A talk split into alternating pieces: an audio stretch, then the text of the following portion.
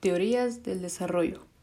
La psicología educativa basa su corpus y sus técnicas en las diferentes teorías del aprendizaje enunciadas sobre todo a comienzos y en la mitad del siglo XX, como la teoría del aprendizaje de Jean Piaget, la teoría sociocultural de Lev Vygotsky o la teoría del aprendizaje de Albert Bandura. Hoy estaremos conociendo sobre estas tres grandes teorías. La teoría del desarrollo del pensamiento habla sobre la naturaleza y el desarrollo de la inteligencia humana. Esta fue creada por Jean Piaget, la cual afirma que el desarrollo cognitivo está en el centro del organismo humano y el lenguaje es contingente en el conocimiento y la comprensión adquirida a través del desarrollo cognitivo. Piaget propuso cuatro etapas del desarrollo cognitivo: el sensorio-motor, preoperacional, las operaciones concretas y operaciones formales. El desarrollo cognitivo en la primera etapa se fundamenta en la coordinación de, las percepciones sensoriales y las conductas motoras simples. Se extiende desde el nacimiento hasta la adquisición del lenguaje. Aquí los niños, los niños construyen progresivamente el conocimiento y la comprensión del mundo mediante la coordinación de experiencias como la vista y el oído, con la interacción física con objetos, como agarrar algo o, y llevárselo a la boca. En esta etapa, el desarrollo de la permanencia del objeto es uno de los logros más importantes. Esto es la comprensión del niño, de los que los objetos siguen existiendo a pesar de que él o ella no puede ser visto ni oído.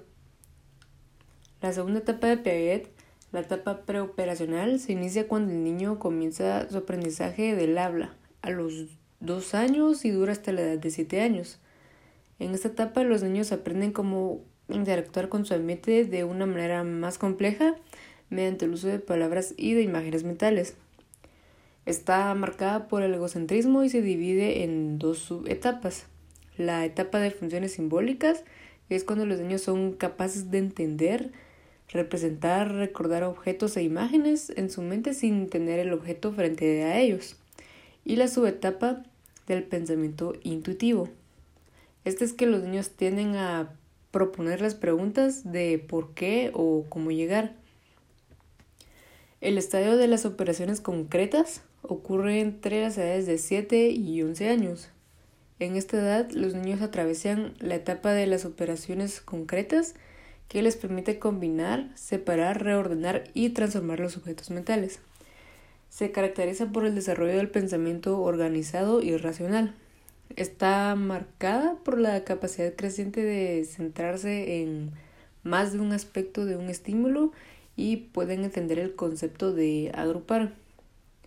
El estadio final es entre la adolescencia y la edad adulta, alrededor de 12 años hacia adelante. Las operaciones formales, entendiéndose por operación la acción mental, que encaja en un sistema lógico mayor que rebasa sus componentes, la inteligencia se demuestra a través de la utilización lógica de símbolos relacionados con los conceptos abstractos y en este punto la persona ya es capaz de razonar hipotéticamente y deductivamente. También está la teoría sociocultural, que es una corriente de la psicología desarrollada por Lev Vygotsky, según la cual el aprendizaje y la adquisición de conocimientos viene de la interacción social. La teoría sociocultural intenta discernir la estrecha relación existente entre el, lenguaje y la mente. Se entiende que todo aprendizaje tiene su origen en un entorno social y que el lenguaje capacita a los humanos en el desarrollo de funciones mentales superiores, tales como la memoria, eh, la, la atención voluntaria, la planificación, el aprendizaje y el pensamiento racional. Desde planteamientos de la teoría sociocultural, el aprendizaje es un proceso beneficioso de transformación cognitiva y social que se da en un contexto colaborativo. es decir, que aprendemos al observar y participar con otras personas y por mediación de artefactos culturales en actividades dirigidas hacia una meta. Las habilidades mentales superiores aparecen en primer lugar en interacción con otras personas, Con el tiempo, estas habilidades se interiorizan y el individuo ya es capaz de operar por sí solo sin ayuda de otros. Un concepto importante en la teoría sociocultural, eh, ya que representa el espacio en que tiene lugar el aprendizaje, es la zona de desarrollo próximo.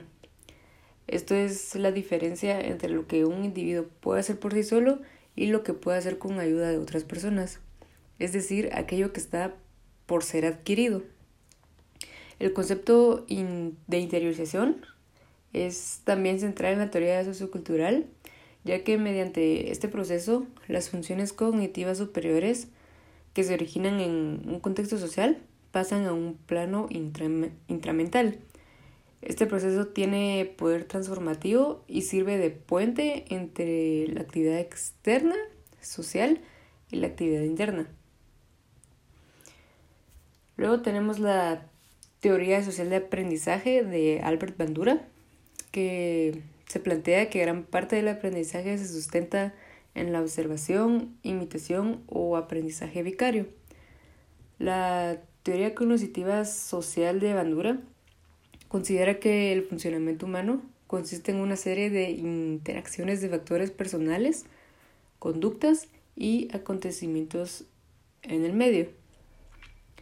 Albert Bandura está de acuerdo con las teorías del aprendizaje conductista, del condicionamiento clásico y del condicionamiento operante.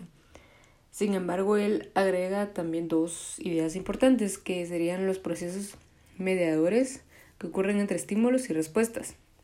Y también el comportamiento que se aprende del medio a través del proceso de aprendizaje observacional.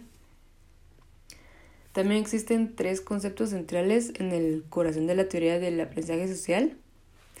Y la primera es la idea de que la gente se puede, puede aprender a través de la observación. Y la siguiente es la noción de que los estadios, estados mentales internos son una parte esencial de este proceso. Por último, esta teoría eh, reconoce que solo porque algo ha sido aprendido, no significa que dará lugar a un cambio en el comportamiento. Pues dentro de este marco el aprendizaje es construido como una actividad de procesamiento de información en la que el conocimiento se trata cognitivamente como representaciones simbólicas que sirven de lineamientos para la acción. Estas serían las unas de las tres grandes teorías del desarrollo.